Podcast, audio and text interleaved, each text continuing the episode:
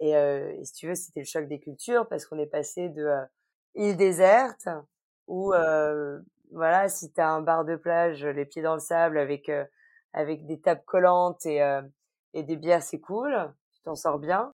À Fort Lauderdale, où bah là, on arrive avec notre bateau, on est en maillot, et puis tu traverses une ville en fait. Bah c'est ça. C'est le choc des cultures. Donc on avait on avait rendez-vous à la station essence avec bah, la broqueuse, donc la dame qui vend le bateau, parce que elle devait nous guider. Je connaissais pas du tout, j'avais aucune idée. je pensais que c'était comme Miami et je savais pas du tout à quoi m'attendre. Et c'est plein de petits chenaux en fait. Ils appellent ça la, la Vénice de Floride. Et c'est vraiment ça, la ville est traversée dans tous les sens par, par l'eau, par des petits bras d'eau. Il y a énormément de maisons au bord de l'eau. Et toutes les maisons, en fait, enfin beaucoup de maisons louent en fait le ponton qu'il y a devant chez eux pour parquer des bateaux. Donc on avait eu, on a pu avoir une place comme ça devant un bateau. Franck avait timé pour qu'on arrive pile avant midi parce que le premier pont ne s'ouvre qu'une fois par heure. Donc si tu te rates, t'attends une heure, c'est pas pratique. Donc du coup, on est arrivé à midi moins 5, c'était parfait, le pont s'est ouvert.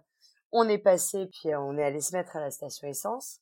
Ça, c'était un grand moment aussi parce que depuis le début, on s'est réparti les tâches avec Franck et moi, je suis ce qu'il appelle le capitaine inshore et le capitaine offshore, donc c'est-à-dire qu'il s'occupe de tout ce qui est navigation, voile, météo et tout et tout, et moi, je m'occupe des manœuvres. Donc c'est moi qui garde le bateau toujours.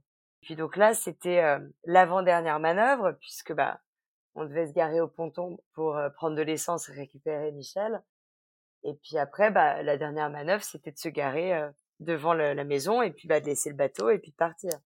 Et puis en fait, les les deux petits jeunes qui viennent de commencer leur job d'été et qui sont censés nous aider à garer le bateau en prenant les cordes, les amarres et les accrocher correctement parce que en bateau si tu veux, t'as pas vraiment la direction assistée et puis tu dépends vachement du courant et tu bah peux pas vraiment freiner, tu vois. Donc euh, du coup, tu lances ta corde au mec sur le ponton il l'accroche et ça, ça va te servir de frein et de levier pour pouvoir garer ton bateau correctement. Sauf que les mecs, ils étaient complètement à côté de la plaque. Ils nous regardaient comme des nounouilles avec la corde en main, sachant pas trop quoi faire. Il euh, y en a un qui a quand même accroché la corde de devant. Euh, du coup, j'ai continué à faire ma manœuvre. Il y avait énormément de courant, c'était compliqué.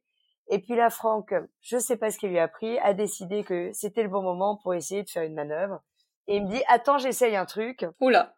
Ok, vas-y.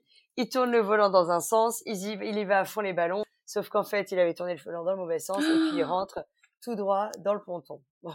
Fallait que ça arrive. Le bateau est vendu. On n'avait pas encore fait de bisous avec Aïe, aïe, aïe.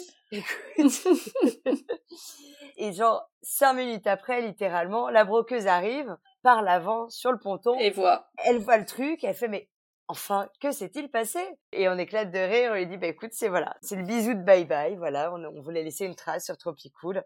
Et puis voilà, alors c'est de la fibre de verre, donc si tu veux, euh, le lendemain c'était réparé, c'est une réparation à, à 200 dollars. C'était pas dramatique si tu veux en soi, mais bon, c'est toujours pareil, il fallait que ça nous arrive à ce moment-là. Et là, vous savez pourquoi vous avez réparti les charges euh, de cette façon C'était une bonne idée en fait. C'était une bonne idée. Bah non, mais en même temps, enfin voilà, maintenant ça fait trois ans que je fais, donc effectivement c'est plus facile. Mais c'est vrai que c'était cette manœuvre-là était vraiment compliquée parce que je te dis, on n'avait pas d'aide sur le ponton, euh, le courant était très fort aussi, donc c'est vrai que c'était pas évident, évident.